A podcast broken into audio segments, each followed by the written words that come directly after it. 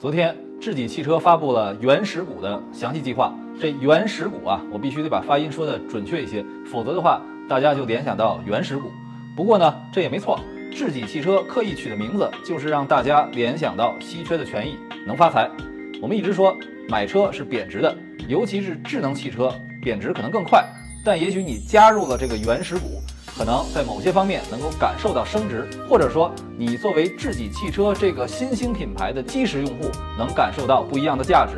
我们说，凡是初创品牌都会最珍视自己初期的用户，而且呢，在汽车企业直面用户的时代，更重要的是促活，体现在让用户喜欢你的车，愿意分享，并且向朋友介绍。经常登录 App 发帖子、买东西之类，对车企来说，最基础的做法就是做好私域流量，然后把积分作为调动用户的重要手段，这就是许给用户的利益。而智己汽车的原始股计划不但能达到这方面的目标，而且利用区块链技术做到可追溯、公开透明和不可篡改。这种玩法不但能够实现活跃，还能够实现增值。同时，随机的特点加强了趣味性和稀缺性，这是和传统的积分体系非常不一样的地方。原石。就是你在使用智己汽车的过程中，主动与随机获得的数字权益。根据智己汽车发布的规则，原石共包括三亿枚，其中二点一亿，也就是百分之七十，用于里程式开采，就是通过驾驶来获得，可以理解为开车挖矿；百分之三十用于养成式开采，就是在 App 上通过参与活动获得。八月七号正式启动，每十分钟原石掉落一次，也就是一天一百四十四次，每次五百枚。四年之后开始减半，这些原石可以去兑换，包括激光雷达等硬件升级以及服务等等。我都怀疑。是不是有用户为了挖矿会半夜去开车呢？我们如何理解原石的价值呢？最重要的一点就是以区块链技术承认了用户的数据价值。至于具体的什么哈希值之类的专业名词，咱们也不需要详细的了解，只是说明这个过程是能够保障用户的数据权益的。几年前呢，我曾经为某合资企业提供一个用户促活的方案，就是通过车联网技术记录行驶里程，以及通过打卡等方式给用户一些奖励，可以兑换售后服务，开的越多奖励越多。这个思路其实和原始股是接近的，但问题就在于无法准确的确认数据，而且当时的汽车智能体验不足以支撑更多的玩法，所以无法实行。原始股则不然。我们知道特斯拉为什么在智能驾驶方面领先呢？是因为它积累了大量的用户行驶数据，这些数据的本质是用户在帮助车企改进，但用户还需要花钱买车企的智能驾驶技术，所以原石这个玩法呢，其实对用户提供的数据给予了回馈。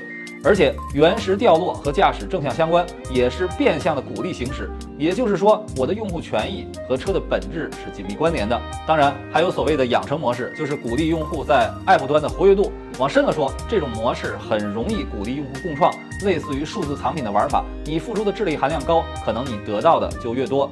当然了。原石的升值空间是最诱人的。我们从当前区块链技术的应用可以去理解这一点。显然，你越早买智己汽车，你得到的权益可能越多。你不是担心汽车产品不成熟，怕当小白鼠吗？那好，我给你一些数据增值的可能。随着原石发放的减少，它的价值呢也会逐渐体现出来。我们看智己汽车的营销，特别注重创意设计领域，比如说建筑、美术、摄影等等方面的跨界合作很多。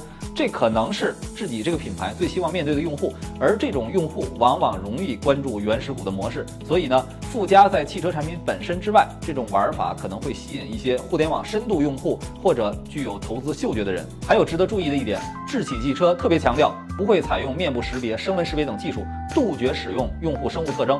这是和很多智能汽车相比的一个反向案例，结合区块链技术的应用，都是能够消除用户在对隐私权方面的一些担忧。可以说，这也是智己汽车在 AI 和人的关系方面的一些探索。当然了，原石计划可能也存在一定的争议，因为现在做 NFT 的人太多了，难免鱼龙混杂。包括累积用户多了，如何保障用户的权益，不让原石成为喧宾夺主的炒作呢？而且原始股模式能否成功，其基础也是智己汽车本身的性能。如果用户都不愿意驾驶，那你再多的奖励又有什么用呢？那最后再科普一下，智己汽车是由上汽、张江高科以及阿里共同打造的新品牌。它的首款产品智己 L7 是中大型纯电轿车。在智能汽车新品牌层出不穷的情况下，能够找到一个适合自己的清晰独特的概念是相当不易的一件事儿。所以也希望看到原始股能够在实际应用中不断的诞生创意的亮点。